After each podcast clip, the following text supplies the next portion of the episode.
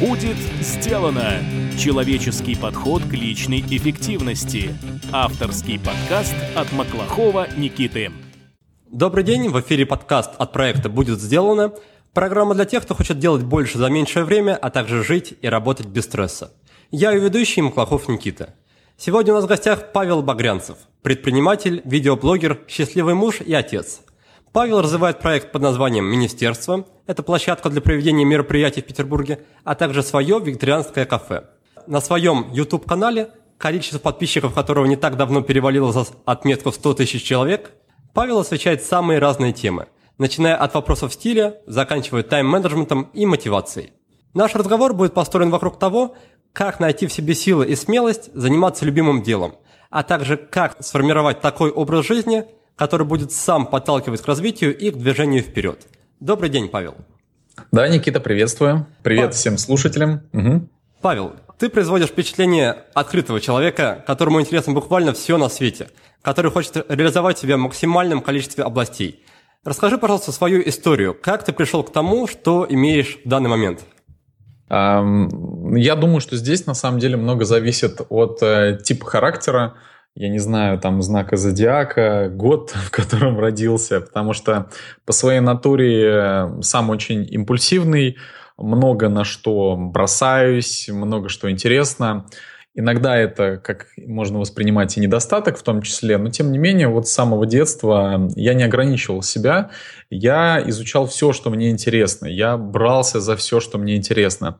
Иногда мне это мешало, а иногда мне это помогало, потому что неожиданно путем проб и ошибок я натыкался на какие-то значимые для себя вещи. Ну, например, а, какой-то новый источник дохода там, в студенчестве что-то попробовали сделать, э, заработали денег, получилось, надо дальше масштабировать, развиваться. И таким образом я очень быстро э, набрался различного опыта и предпринимательского, и жизненного, и в общении с людьми.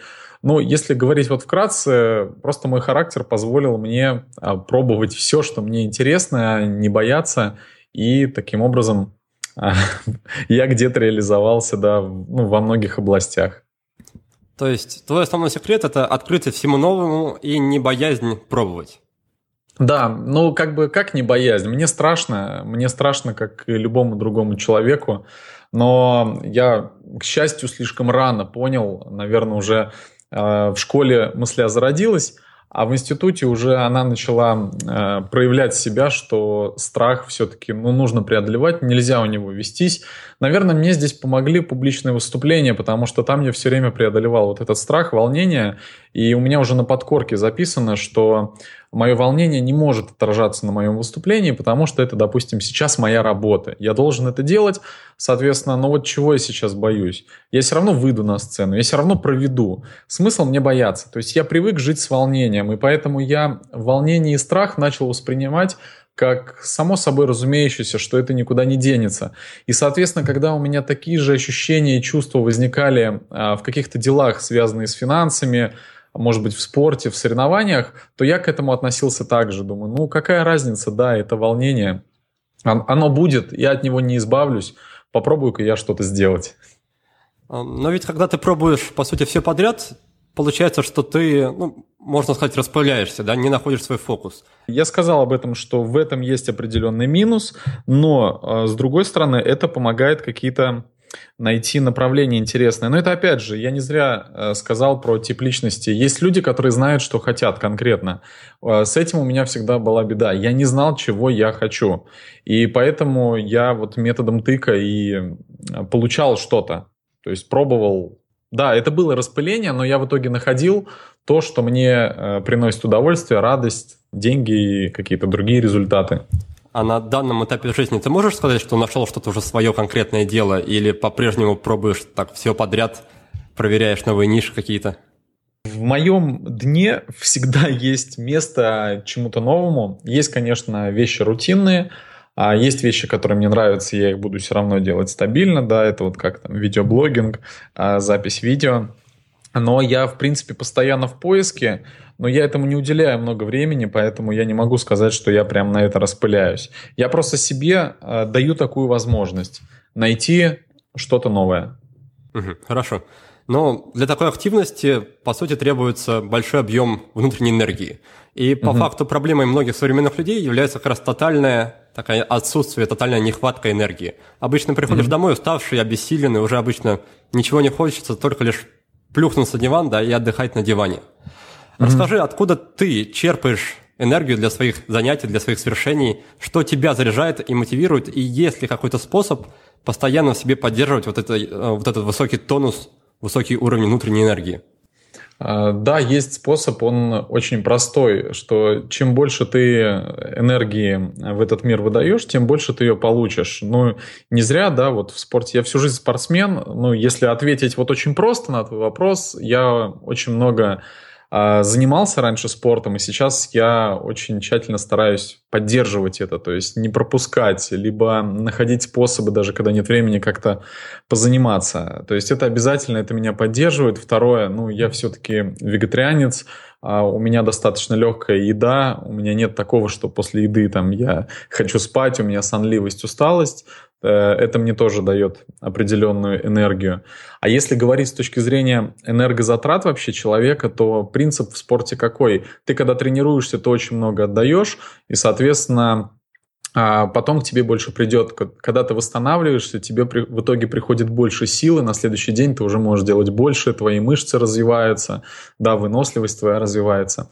И поэтому я придерживаюсь того же правила, даже если я устаю, я все равно а, продолжаю вести очень активный образ жизни, чтобы потратить больше энергии. И к тому, что именно потому, что я привык к этому очень сильно, то если убрать там спорт из моей жизни, еще что-то, то для меня вот эти социальные энергозатраты, которые ну, вокруг нас, пошел, устал, какие-то переговоры, туда съездил, туда съездил, которые утомляют. Ну, получается, что для меня это абсолютно не нагрузка, потому что я приучил себя испытывать большую нагрузку, потому что чего-то добавил, да, активный образ жизни. Поэтому ко мне приходит намного больше сил, энергии, чем требует от нас наш рабочий день. То есть ты уже как спортсмен нарастил, по сути, массу такой да. мышц в виде энергии, которая тебе позволяет уже регулярно двигаться Ск- Скажем так, я нарастил энергетический потенциал, который есть, и он мне помогает, когда э, батарейки садятся, а все-таки есть такой запас, да, когда другие уже на исходе своих сил, у меня еще есть работоспособность. Хорошо, давай тогда, раз ты упомянул, скользь коснемся тему вегетарианства – Угу. Со стороны ты не выглядишь таким худым человеком, наоборот, я бы сказал, что похож на русского богатыря. Расскажи угу. вот тем слушателям, которые пребывают в таком состоянии скепсиса, можно ли поддерживать здоровое сильное тело на вегетарианстве, не употребляя мясо? Да, абсолютно можно. Я не самый ярчайший пример, потому что я могу опираться только на то, что я не потерял мышечную массу. Это единственное, каким примером я могу быть в вегетарианстве. Да, это у меня уже практически 8 лет, но э, мышечную массу и свое тело я сформировал э, еще когда был мясоедом. Поэтому все, кто ратует за то, что мышцы можно набрать только на мясе, вот им, наверное, сейчас такое поощрение, да, к их идеям, к их мыслям. Но мы тут проводим у нас в министерстве сейчас э, Ведофест, уже второе вот мероприятие делаем. Ну, там э, фудкорт, маркет, йога, лекции по вегетарианству. Ну, то есть такой фестиваль осознанных людей, которые стремятся и к физическому, и к духовному развитию. И туда я пригласил э, ребят из одного проекта, как раз-таки, где объединились пауэрлифтеры, бодибилдеры, а в Питере они веганы, они даже не вегетарианцы, не вегетарианцы, они веганы, и они там а, выступают на соревнованиях, занимают призовые места. И я вот у одного из них брал интервью, он очень здоровый, у него низкий рост, но он такой шкаф, у него огромный бицепс, у него огромная мышечная масса. И я ему задал такой вопрос. А вот то, что ты сейчас имеешь, это сформировалось до того, как ты стал веганом или нет? Он говорит, что он начал качаться только после того, как стал веганом. Ну, есть много таких разных примеров. Я ни в коем случае не выступаю никогда с пеной у рта о том, что вот это единственное правильно быть веганом и вегетарианцем. Я не люблю спорить с мясоедами, а просто есть мой пример, есть мое ощущение жизни и кому что нравится. Это просто заранее, да, чтобы у людей не возникло какого-то внутреннего протеста, потому что Девушка мне на Ведофесте задает вопрос, э, поскольку у нас вегетарианское кафе, она в нем сидит, я там подошел узнать, как дела. Она спрашивает, а вы тоже вегетарианец? Я говорю, ну да, уже 7 лет. А по вам не скажешь, вот там широкие плечи, высокий, мышечная масса есть. Э, Все-таки откуда же вы берете белок тогда? Я говорю, да белка полно абсолютно везде. Ну, я вам не верю, это невозможно. Но это единственное, что мне могут сказать как бы люди, которые употребляют мясо, потому что других аргументов нету. Потому что, ну, само собой разумеющееся, то, как я выгляжу, это в том числе результат моего рациона. Ну, вот я надеюсь, что подробно ответил по поводу того, да, можно ли выглядеть внушительно. Боюсь, что стереотип побороть, да, на это уйдет гораздо больше времени, чем 40 минут нашего подкаста. Поэтому... Да, конечно, поэтому нет смысла даже. Давай перейдем поближе к теме личной эффективности. Расскажи, пожалуйста, как тебе удается совмещать два бизнеса или даже, может быть, больше у тебя, я точно не знаю, семью, видеоблог и занятия спортом. Есть ли у тебя какая-то система планирования? Используешь ли ты какие-то фишки, техники, лайфхаки из сферы личной эффективности? И расскажи заодно, по какому принципу ты расставляешь приоритеты для своих задач и для своих проектов? Я завидую тем людям, которые могут придерживаться какой-то конкретной системы. А, опять же, мне недавно знакомая Э, скинула статью тайм-менеджмент для то ли для холериков, э, для какого-то типа людей, э, которым очень сложно жить в системе. Ну, начнем с того, что я гуманитарий. Я вот заметил, что люди, у которых технический склад ума, им проще жить по системе, а, вести какой-то учет, таблицы, как-то все структурировать, планировать и так далее. Я вообще не такой человек. Мне это настолько тяжело. У меня мозг просто отказывается вообще думать в эту сторону, и поэтому ну, это специфически все-таки в этом есть определенный, может быть, минус, но я научился вместе с этим жить, и я просто понимаю, как нужно выстраивать все так, чтобы ты э, мог прижиться к какой-то системе, к какому-то бизнесу, чтобы ты мог прижиться таким, какой ты есть, даже когда у тебя нет четкой системы. На самом деле у меня очень много хаотичности в жизни, но есть определенные правила, которые я просто понимаю, и все, они заменяют мне любую систему. Лайфхаков никаких абсолютно нет. А, первое.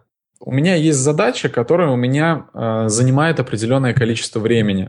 Из-за того, что я выполняю задачу, а ее нужно выполнять обязательно, я не успеваю сделать что-то другое, тоже очень важное. Второе, что я делаю, я просто думаю, как эту задачу я могу делегировать.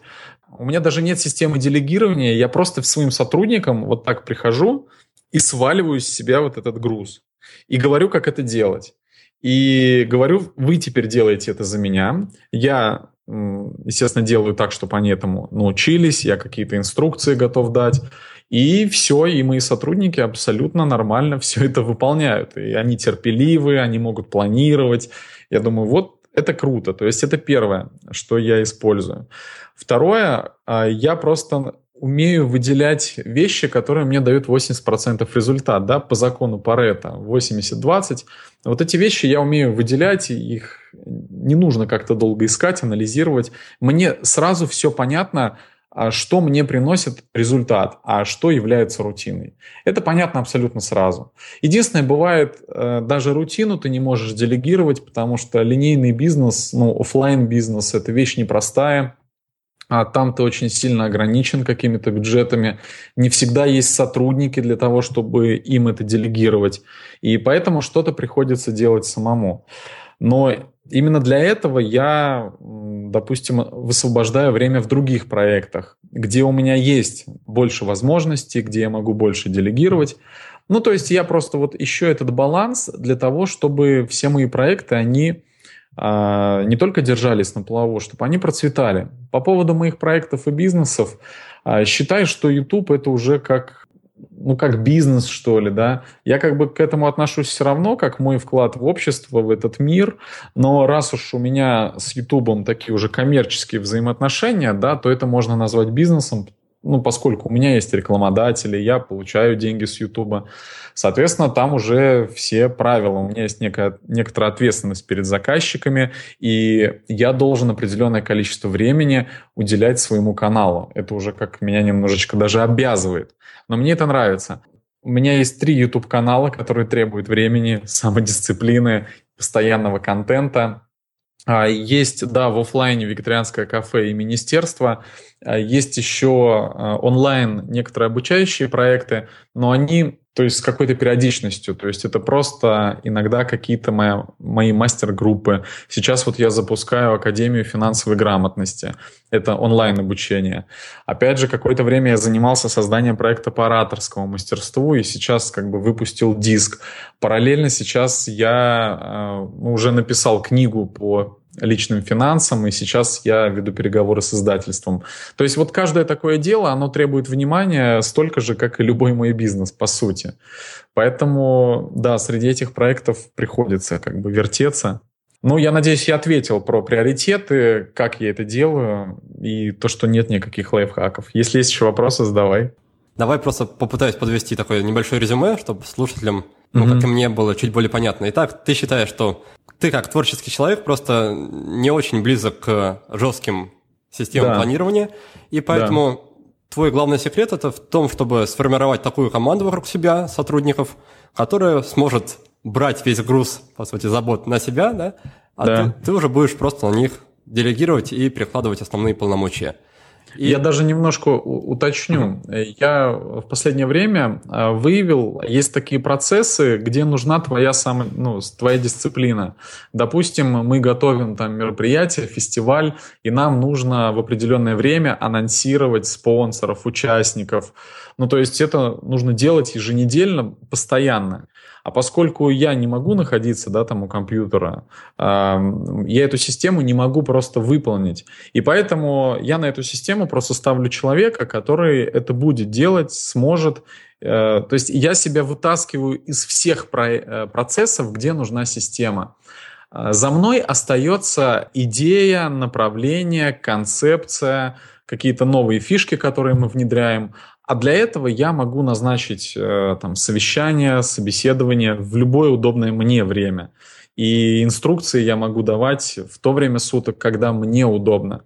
И задачи я могу выдавать тогда, когда мне удобно. То есть я себя вытаскиваю из всех системных процессов, и чтобы это делали люди, у которых это сильная сторона. Если это моя слабая сторона, ну, смысл мне мучить себя.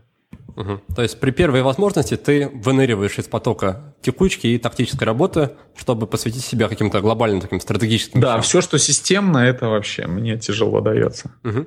Второй момент, который ты назвал, это умение быстро определить, насколько задача ведет угу. к результату. Вот тут я да. хотел немножко подробнее бы с тобой поговорить об этом.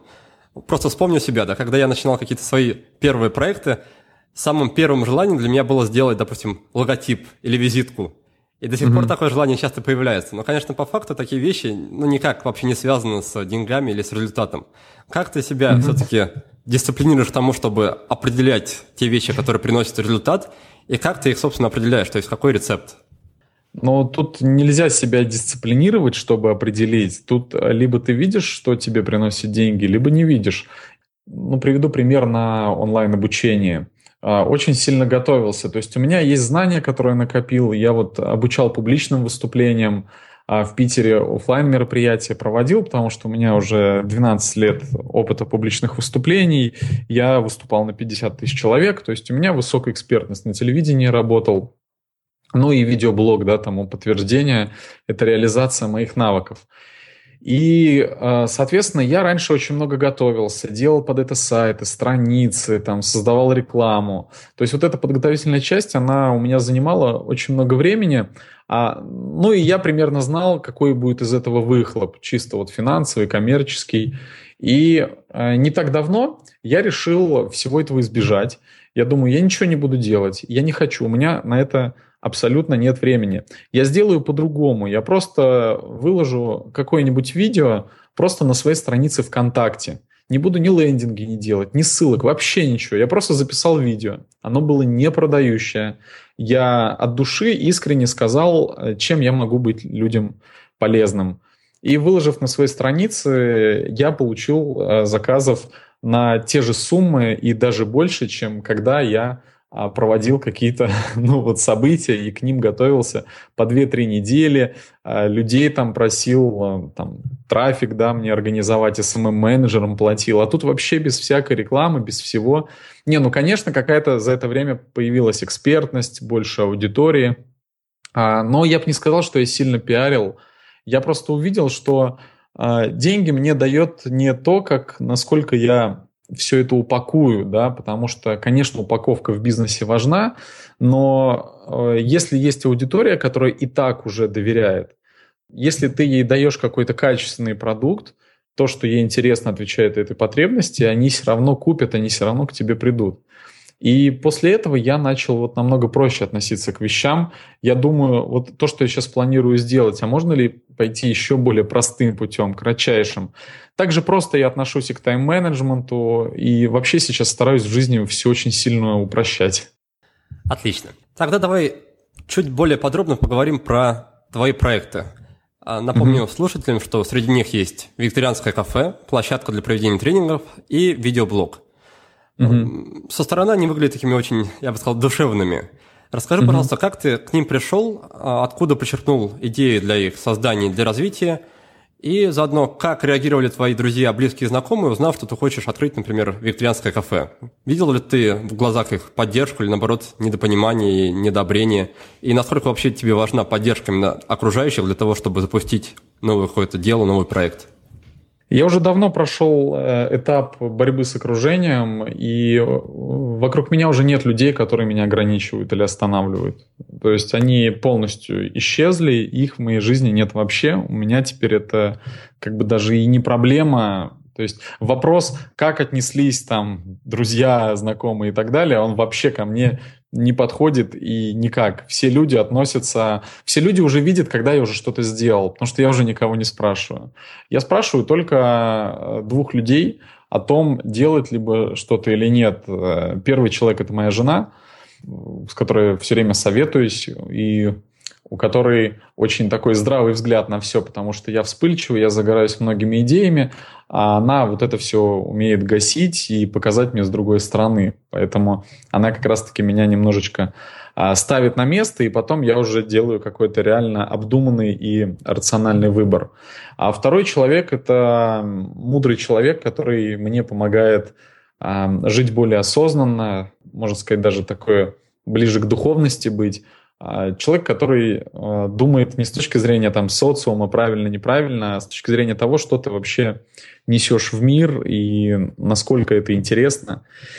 А, и все, мне вот этого достаточно. Я ни с кем не советуюсь, не спрашиваю, я просто беру и делаю. А, скажу так, окружение, кто видит результаты, они просто всегда офигевают, потому что, о, Паша опять что-то сделал у них уже все время поощрение, одобрение, потому что, ну, возраст такой, все же уже работают, э, у какая-то есть там работа, либо бизнес. Ну, то есть в жизни какая-то профессиональная деятельность такая практически одна единственная у всех.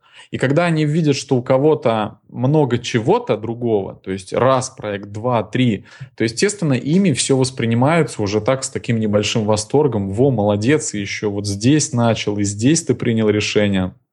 Поэтому результаты идут всегда с одобрением. А родителям я даже не говорю. Своей маме я не говорю, потому что моя мама другой психологии человек, другого склада ума.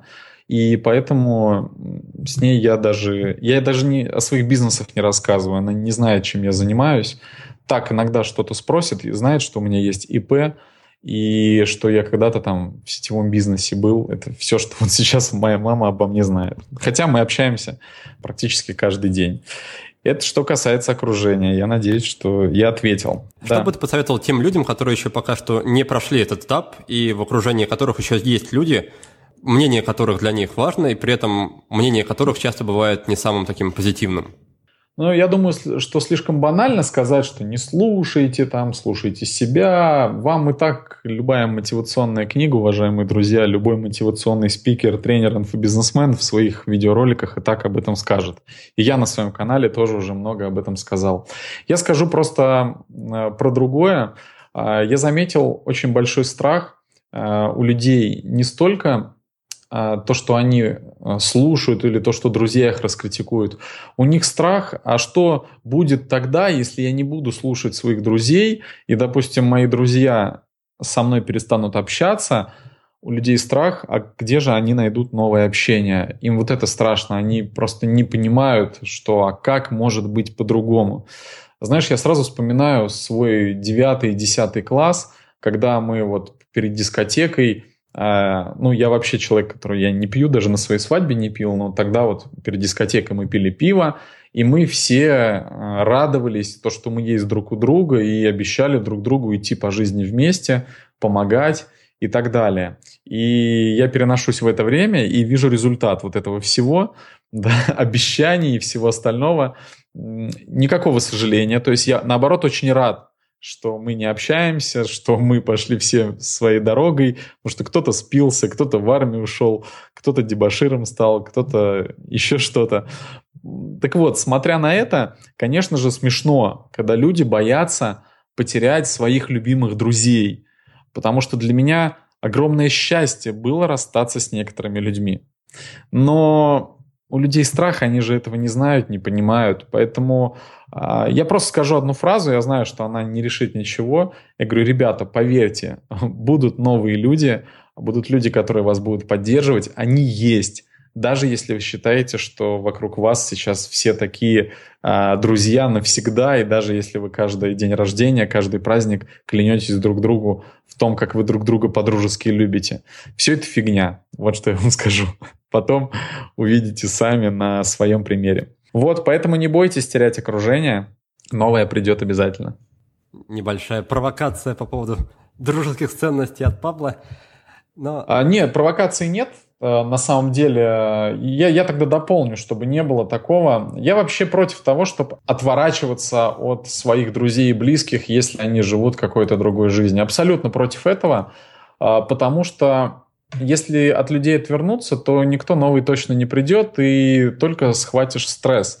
Я считаю, что не нужно отворачиваться, нужно общаться с кем общаешься, но стремись, то есть иди не через отрицание окружения, а стремись к новому. То есть иди не через негатив, иди через позитив.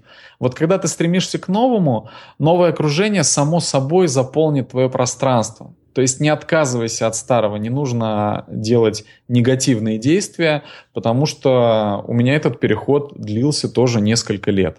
Поэтому я дополню, чтобы люди, особенно молодые, не воспринимали все вот так буквально. У них есть такое свойство. Я уже знаю точно. Так, я думаю, будет понятней. Напомню, что мы говорили о том, как ты пришел к идеям открыть министерство, вегетарианское кафе и начать YouTube-видеоблог. YouTube видеоблог я начал, потому что я ушел с телевидения, и для меня это была реализация, что ли, выплеснуть себя, свои идеи, о чем-то порассуждать, потому что телевидение это для меня были оковы, это была очередная система, в которой я просто не мог существовать. Мне было очень тяжело, я видел, как нерационально используется время, когда я понимаю, что я могу прийти на работу на 4 часа позже и с такой же эффективностью сработать. Я когда подходил к начальству и спрашивал, может так и сделать, они мне сказали, что если мы тебя отпустим, то все другие тоже начнут возмущаться. Они же тоже вдруг смогут а, делать все за меньшее время. Поэтому меня не отпустили, а просиживать штаны мне было дико скучно. А, потому что я всю работу выполнял быстро. Поэтому я, когда ушел с телевидения, работал на двух телеканалах, и я думаю, как мне проявить себя, чтобы мне вот тоже было душевно хорошо, то есть чтобы шла реализация. Я начал записывать видео, это первая причина. А вторая причина, я на тот момент начинал проводить э, тренинги по ораторскому мастерству. И для меня это было ну, тоже формирование аудитории, там, знакомство со мной, как с экспертом по публичным выступлениям. Поэтому первые мои видео, а, они были сначала это с моих телепередач, уже на последнем телеканале, а потом пошли видео по публичным выступлениям, а, а потом я просто расширил формат видеоблога, потому что публичным выступлением я обучаю редко, и я это не сделал системой, потому что, ну, я попробовал, понял, что где-то нравится, где-то не нравится, и просто уже начал вести канал. потому что уже просто как-то привык, что ли, хотелось его развивать дальше. С тех времен я веду YouTube стабильно. А потом я начал YouTube обучаться, и во время обучения YouTube я понял, что нужно искать какой-то оптимальный формат, то есть нужно найти свою нишу, потому что все обо всем, успех об успехе – это из пушки по воробьям. И таким образом я выбрал тематику канал современного мужчины, где и про мужской стиль, и про саморазвитие могу поговорить, про отношения. Поэтому с тех времен у меня эта тема и осталась. Но все равно были эксперименты, и бизнес-тематику вводил, и много другого, но э, не все прижилось. В бизнес-тематике получился у меня другой канал в итоге, чисто про деньги. По поводу министерства – а, так случилось э, в хорошие времена, когда очень стал получаться один из бизнес-проектов. Я был продюсером, продюсировал, э, организовал мероприятия, тренинги, и мы сделали большой тренинговый проект. За рубежом проводили тренинги выездные в Греции. Там я сформировал какой-то капитал, и, соответственно, потом я думал, как этот капитал реализовать. Тогда была мода инвестирования в недвижимость. Я думал э, купить там квартиру, но как раз-таки инвестирование в недвижимость подходило уже ближе к кризису. То есть вроде бы это в тренде, но наступал некоторый кризис. То есть уже было сложновато что-то найти. И я думаю, что если я хочу что-то связать с недвижимостью, надо то, в чем я разбираюсь. Я очень разбирался в выступлениях, в мероприятиях, я сам арендовал залы. И раз уж мне так близко, э, мы с коллегой, у меня есть партнер, сестра моей жены, мы с коллегой решили, а давай откроем тренинговое пространство. Это как бы и недвижимость, с одной стороны, и с другой стороны мы э, среди интересных людей, у нас будут мероприятия, мы будем делать свои события, и будет вообще все круто. Так появилась идея пространства. А идея вегетарианского кафе, она была уже давно. Мы, когда еще и в Лондоне были, на тренинге Энтони Робинса, видели интересные примеры таких фастфудов, когда человек может в это кафе заходить, чтобы и с собой взять, или там поесть, или этот кафешка позиционируется как магазинчик, и нам хотелось сделать что-то такое вегетарианское. Но это все требует определенных капиталовложений, а вложились мы в министерство уже достаточно ну, прилично, как всегда, превысили бюджет на миллиончик другой. И мы открыли на базе нашего пространства кафе, потому что к нам начали обращаться наши заказчики. У нас заказчики достаточно серьезные. Есть и компания Мегафон у нас иногда корпоративные тренинги проводит, Ростелеком, там Ривгош, э, сеть магазинов. И они кормят своих сотрудников – они к нам обращаются, нам нужно покормить 30-40 человек, а нам им нечего предложить. Все, что в нашем здании, это маленькие кафешки, они не вмещают много людей. Кейтеринг заказывать дороговато. Рядом рестораны, нам еда не понравилась, потому что мы там ели, и там один раз мне принесли тухлые помидоры. И у нас в одном из залов, как раз-таки один зал был такой э, в ведическом стиле, он светлый, там такая мандала, там нету ковролина, у нас во всех залах ковролин, а там крашеный пол. И, в принципе, там еще была такая подсобка, где мы хранили столы изначально. Какую-то мебель, столы дополнительные.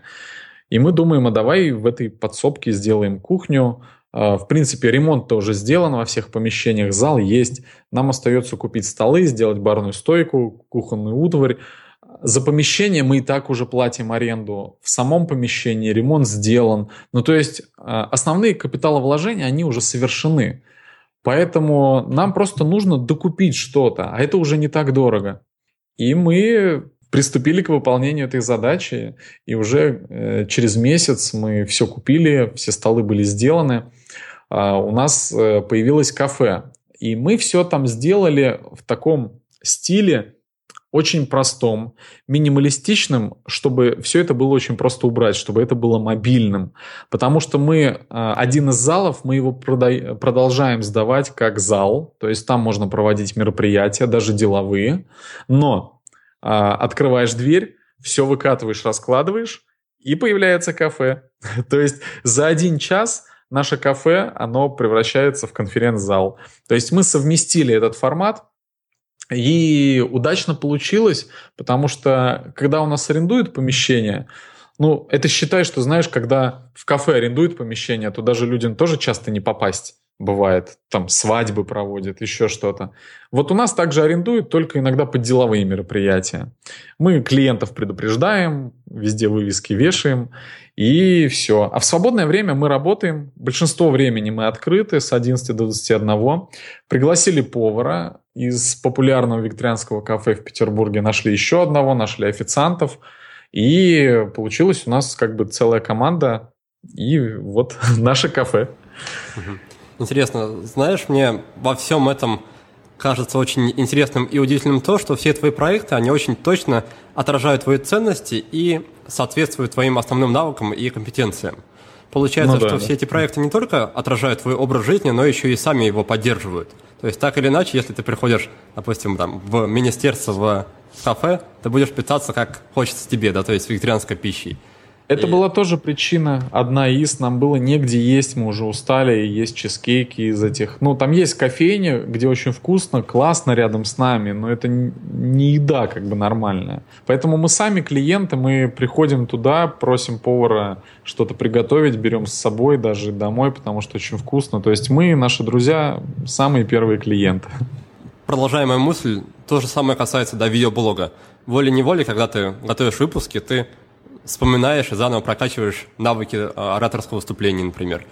И поэтому ну, да. мой вопрос звучит так. Поделись со мной и со слушателями, как сформировать такой образ жизни, такую окружающую реальность, чтобы она сама, чтобы эта обстановка сама подталкивала тебя к развитию и к работе над собой?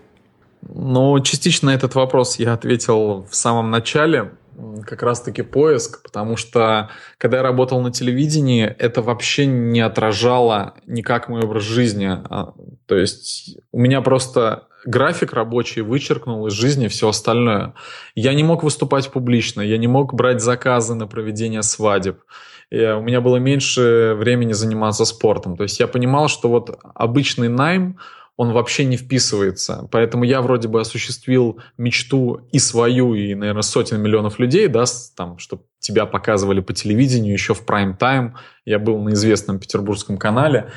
Как раз-таки в 9 вечера был выпуск, такое самое время, еще и передача криминальная, понимаешь? Это же вообще самое ЭГГ популярное. Но я через буквально уже два месяца понял, что все, я этим, этой дорогой не пойду. Поэтому один из примеров э, – это метод перебора для меня. Именно так я это и формировал. А второе, я как раз-таки э, записывал видео вчера, еще на канал не выкладывал. Это частично и есть ответ на твой вопрос. Я говорил про навыки. Какие навыки надо развивать? И у меня, по сути, начало все строиться вокруг одного навыка. Если взглянуть на там историю моего развития, а, в институте. Все началось с того, что я просто попал в КВН и просто попал на сцену. У меня появилась возможность чуть ли не каждый день репетировать что-то. Какие-то сценки, номера, что-то публично говорить или делать вид, что я публично говорю. Через это я потом попал на сцену, и вот к этому всему уже все начало приплюсовываться. Навык проведения корпоративных мероприятий получил. Навык выступления на радио получил. Я на Лав Радио в Питере стажировался, но тоже мне не понравилось и я ушел. Просто добавлялись навыки. Потом добавился навык проведения тренингов. Таким образом, я научился зарабатывать какие-то ощутимые деньги еще когда проводил свадьбы. То есть я зарабатывал очень хорошо. За одно мероприятие я зарабатывал как чья-то месячная зарплата. А когда ты получаешь больше денег, у тебя появляется больше ответственности и расширяется кругозор по отношению к деньгам. Так начала формироваться предпринимательская жилка потому что к тебе идет поток денег, ты хочешь его увеличить, ты начинаешь продавать какие-то дополнительные шоу, еще что-то придумывать, и ты этот поток увеличиваешь, но все это крутится вокруг одного, вокруг твоих выступлений. И поэтому министерство в итоге притянулось э, за счет вот одного навыка. Так вот, какое все-таки это было видео? Это видео было о том, что у вас есть какой-то ваш навык, самый главный, самый ценный – где вы лучше других, либо вы этому навыку обустр... Э, обучаетесь быстрее, чем другие. Вот у меня есть приятель, у которого там в 17 лет он начал заниматься горными лыжами, и у него прогресс был в десятки раз быстрее, чем у любого другого. То есть понятно, что он просто создан для этого. И он уже через два месяца выиграл соревнования по New School. Это прыжки с бигейра, это на перилах. Я с ним просто вместе этим увлекаюсь, но он меня обогнал вообще в десятки раз. Передо мной было очень много примеров, когда у людей что-то реально врожденно получалось. Либо это они знали, либо они понимали потом. Я думаю, что нужно строить все вокруг этих навыков. То есть, во-первых, первое, нужно найти им применение. Вот я как оратор, я ж могу быть учителем в школе, тоже оратор, тренером, могу быть бизнес-тренером, я могу быть политиком, могу быть кем угодно, но навык один – публичное выступление. Сначала я ему нашел применение. Когда ты знаешь, как твой навык применить и на нем заработать, монетизировать, здесь уже нужно думать, а какие тебе навыки еще понадобятся, которые только усилят этот навык. Я умел выступать публично, я научился вести свадьбы, заработал больше денег. Умел выступать публично, я научился вести концерты, провел алые паруса на 50 тысяч человек. И каждое из этих мероприятий мне давало новых заказчиков, новый авторитет, новую экспертность, и ко мне в итоге потом э, ну, обращались все более и более какие-то серьезные люди с более серьезными предложениями. Вот нужно выделить что-то одно, вокруг чего человек может все строить. Ведь недаром самые успешные веб-студии – это порождение каких-то гениальных дизайнеров ну, в большинстве случаев. Или самые крутые там дизайнерские мастерские. Чаще всего все началось с какого-то одного очень умного, талантливого дизайнера, который просто добавил предпринимательский навык. Ну, вот куда ни сунься, самые успешные проекты, они строятся вокруг уже чего-то. Какой-то стержень должен быть. То есть получается, что все твое распыление, да, о котором мы говорили в начале, это на самом деле мнимое распыление, и вся твоя деятельность, она так или иначе строилась вокруг публичных выступлений. Да, я очень быстро отказывался. Ну, то есть я уходил за рамки, есть э, рамки моих навыков, э, в, которые, в которых мне навыки очень быстро приобретаются. Допустим, я очень быстро приобрел навык продаж, потому что я умею выступать публично. Этот навык у меня сформируется или, или сформировался бы ну, в три раза быстрее, чем у любого другого. И я однажды переступил за грань как бы с одной стороны там были продажи, но с другой стороны я захотел идти работать в банк. Вот я думаю, все, буду строить карьеру как нормальные люди. Я пошел в Ситибанк, прошел обучение, э, не сдал экзамены. А сначала я очень расстроился, но потом я был в итоге рад, что я не ушел в этот найм, потому что это совсем не мой путь. И я это понял спустя две недели обучения. Поэтому я выходил за рамки, но за рамками было слишком дискомфортно. То есть мне вселенная, все мое тело, мозг, сознание говорил, что что-то мне не нравится, мне не хочется этим заниматься, я не пойду туда. Поэтому, мне кажется, любой человек адекватно может понять, он вообще в своей зоне развития или не в своей зоне развития. А вот когда я в своей зоне развития, я попробовал, ой, хорошо, нехорошо, дальше, получилось, не получилось, дальше моя зона развития – это все, что связано э, с умением говорить. Опять же, чтобы зрителям было понятно. Все новые профессии. Я работал в прямых продажах. Я ходил э, в студенчестве по квартирам, э, там попродавал товары, то есть когда меня люди не ждали. Это было все в зоне умения говорить. Скажи, а что, на твой взгляд, делать тем, чьи увлечения, чьи самые сильные навыки – не такие очевидные в плане применения, в плане монетизации. Вот ты, допустим, упомянул про друга, который занимается на хорошем уровне лыжами. Mm-hmm. Но что если, допустим, он не станет профессионалом, как ему развиваться вот этих, в рамках лыж так, чтобы лыжи обеспечивали его жизнь как-то и приносили ему доход? Ну, я тебе сразу еще отвечу, у него еще золотые руки. И он гениальный строитель, но он когда-то от этого строительства пытался тоже уйти работать в офис, его хватило на месяц, и он остался в строительстве. И он очень хорошо зарабатывает. Но это так. Конечно, я знаю, что есть примеры, о которых ты говоришь, и я отвечу. Когда мы занимались а, лыжами, он меня познакомил с одним парнем, который тоже талантище. И недавно я, вспоминая этого парня, думал, а вот как у него сложилась жизнь, потому что когда он был юный, он был очень популярен среди сверстников, потому что он выиграл все соревнования, э, он такой популярный, прямо у него спонсоры лыжные появлялись, но они давали только экипировку, денег ему не платили, ему было-то лет 15-16. Я думаю, вот интересно, вот каково ему сейчас? Вот он, наверное, сидит в офисе и уже не такой успешный. А ничего подобного. Я недавно встретил его на просторах интернета, и очень много компаний, которые связаны с экстремальным спортом, всякие Red Bull и так далее, а, он является их э, райдером или прорайдером, как-то там это так называется. То есть у него спонсоры. А, на его прыжках очень много контента на YouTube выкладывается, параллельно он обучает, проводит мастер-классы, а, зарабатывает тем, что продает свои фотографии, то есть его много фотографируют для журналов экстремального вида спорта. То есть он а, нашел, как это монетизировать. И я тебе еще приведу один пример, а, допустим, как видеоблогинг. Как раз-таки среди видеоблогеров очень много ребят, у которых не получилось там монетизировать свои какие-то навыки в социальной жизни, и они попытались эти навыки а, перенести в YouTube. Ну, кто-то даже смог компьютерные игры, да, монетизировать, это летсплейщики. Кто-то не стал гениальным поваром, но на YouTube сделал крутой канал по тому, как готовить еду. То есть а, я думаю, что, во-первых, можно немножко шире мыслить, может быть, все-таки есть способы монетизировать свои навыки.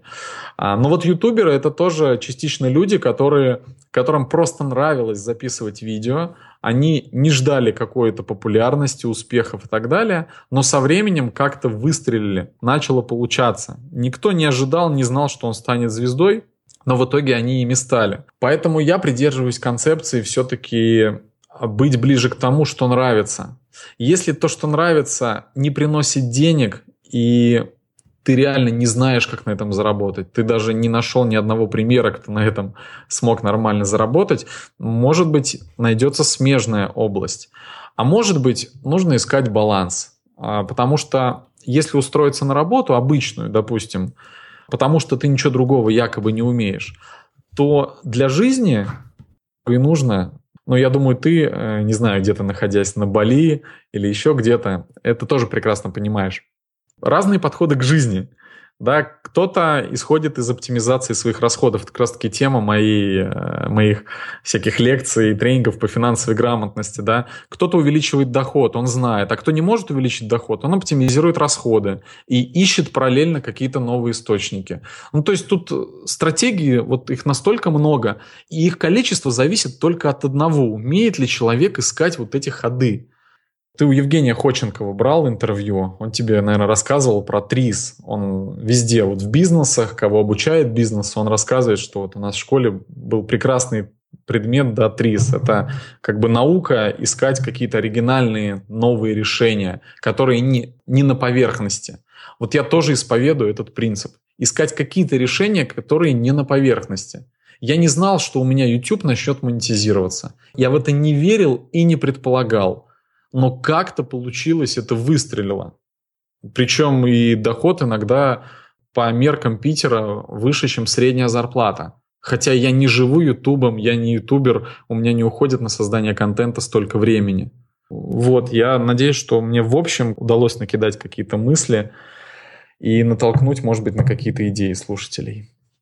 Ответил угу. ты более чем полно, да, спасибо. Но как бы ни было тебя интересно слушать, наш подкаст постепенно подходит к концу. И напоследок наша постоянная рубрика. Она состоит сразу из трех вопросов. В этой рубрике я выпытываю у гостей лучшие книги, сервисы и привычки из сферы личной эффективности. Итак, пожалуйста, поделись со мной и слушателями подкаста, во-первых, книгой, так или иначе связанной с личной эффективностью, которая произвела на тебя большое впечатление.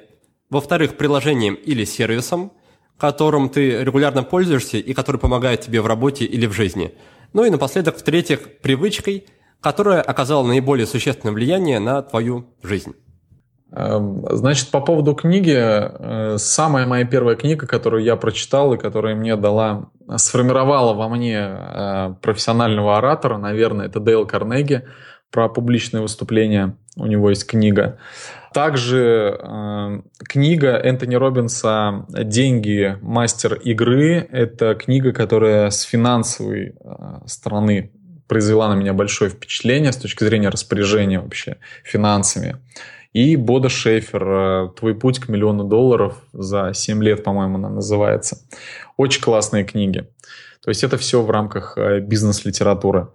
А с точки зрения приложений, которые установлены у меня и без которых я не могу, это Evernote, это Todoist, планировщик, ну и какой-либо там календарь нужен, да. Просто у меня Mac, там встроенный календарь. Вот, кто-то использует отдельные приложения, кто-то Google. А, ну вот на самом деле и без календаря я тоже не могу. Это основное. Если говорить про привычки, а, я учусь вырабатывать каждому своему делу привычку – это стабильность.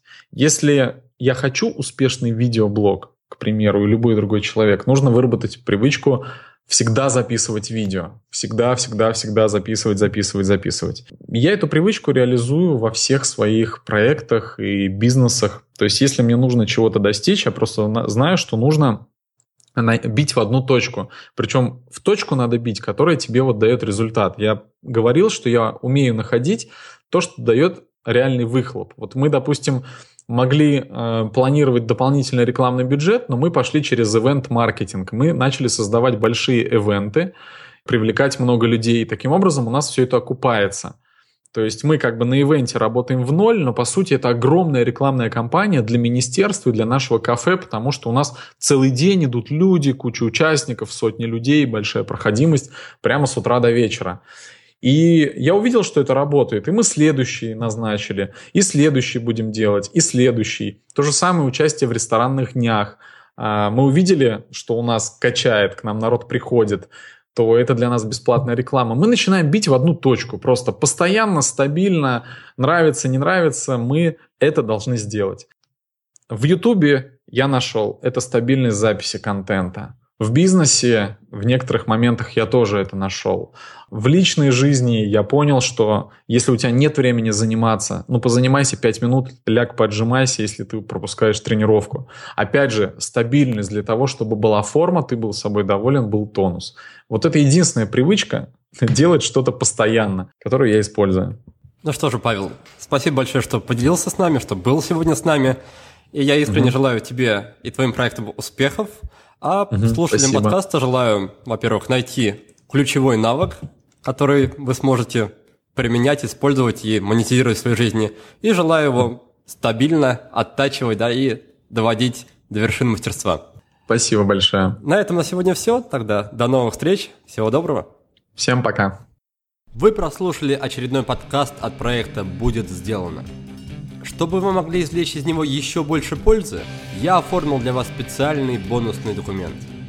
В этом документе в очень удобном и красивом виде собраны все самые главные рекомендации от наших гостей по каждому выпуску. Напишите нам пару приятных слов на странице подкаста в iTunes или опубликуйте ссылку на подкаст на своей странице в любой из социальных сетей, а после этого напишите мне в личные сообщения или на почту, и я буду рад отправить вам этот бонусный документ. Также не стесняйтесь присылать мне свою обратную связь, вопросы, идеи и комментарии.